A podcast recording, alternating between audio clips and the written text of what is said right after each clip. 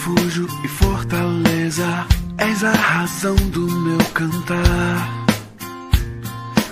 Rocha, abrigo, em tempos de incerteza, minha esperança está em ti.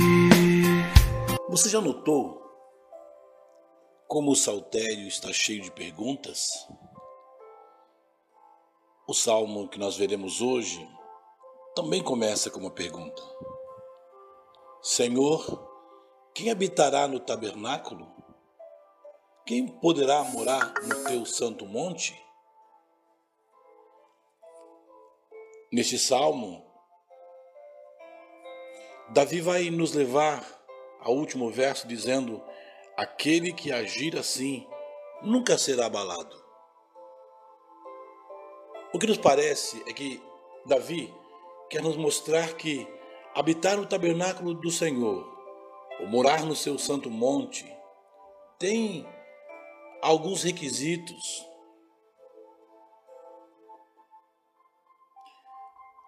Talvez a maior lição que nós tenhamos nesse salmo, o salmo de número 15, nos seus cinco poucos versos, mas de como uma preciosidade muito grande, é de que Deus quer ser adorado do jeito que Ele quer.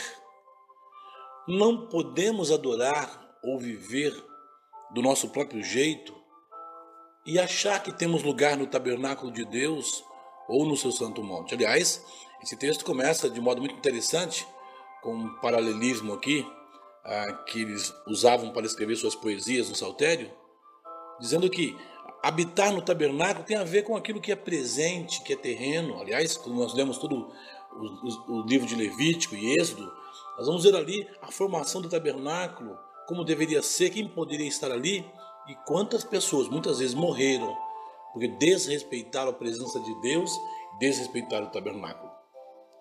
O Monte Santo faz menção a, também à presença de Deus, à comunhão com Ele, mas ah, num, num estado um pouco mais futuro com o Senhor. Veja que no miolo do texto ele vai dizer que aquele que morará no tabernáculo, habitará no Monte Santo, versos 2 ele diz: aquele que. versos 4, aquele que. E aí então ele descreve no versos 2 e 3 a expectativa do Senhor para aqueles que o adoram, que querem morar com Ele em seu tabernáculo no Monte Santo, que vive com integridade, pratica justiça e que fala a verdade de modo positivo, vive, pratica e fala. Mas ele usa isso de modo negativo, dizendo: não difama, nem faz o mal, nem calunia. Que na verdade é a mesma coisa. Aquele que não difama com a língua é o que fala a verdade. Aquele que não faz mal ao próximo é o que pratica justiça. Aquele que não calunia seu amigo é o que vive com integridade. Então veremos no verso 4 e 5. Agora, aqueles que têm um relacionamento com outros também que revelam integridade. Aquele cujos olhos rejeitam desprezível, mas que também honra os que o temem o Senhor. Ou seja, ele está sempre disposto a abençoar as pessoas e a perder por causa do outro. O que não volta atrás, mesmo quando jura com prejuízo, que não empresta seu dinheiro exigindo juros, nem recebe suborno contra o inocente. Ou seja, a atitude para com os outros são atitudes que exaltam, glorificam e honram o nome daquele a quem ele ama, daquele a, com quem ele mora no tabernáculo e certamente morará no Monte Santo. Portanto, meu querido irmão, meu querido amigo, o teor desse salmo é precioso. Quem habitará no tabernáculo? Aquele que agir assim nunca será abalado. Então, fique para você hoje com essa informação. A comunhão com o Senhor exige santidade.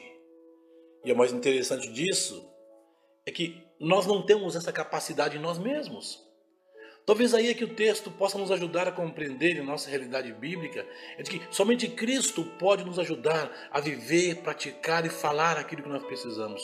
Viver com integridade, praticar justiça, falar a verdade de coração e agir com os outros com misericórdia, com graça, somente por causa de Cristo. É Ele que nos capacita, é Ele que nos fortalece, é Ele quem nos ajuda. E aí?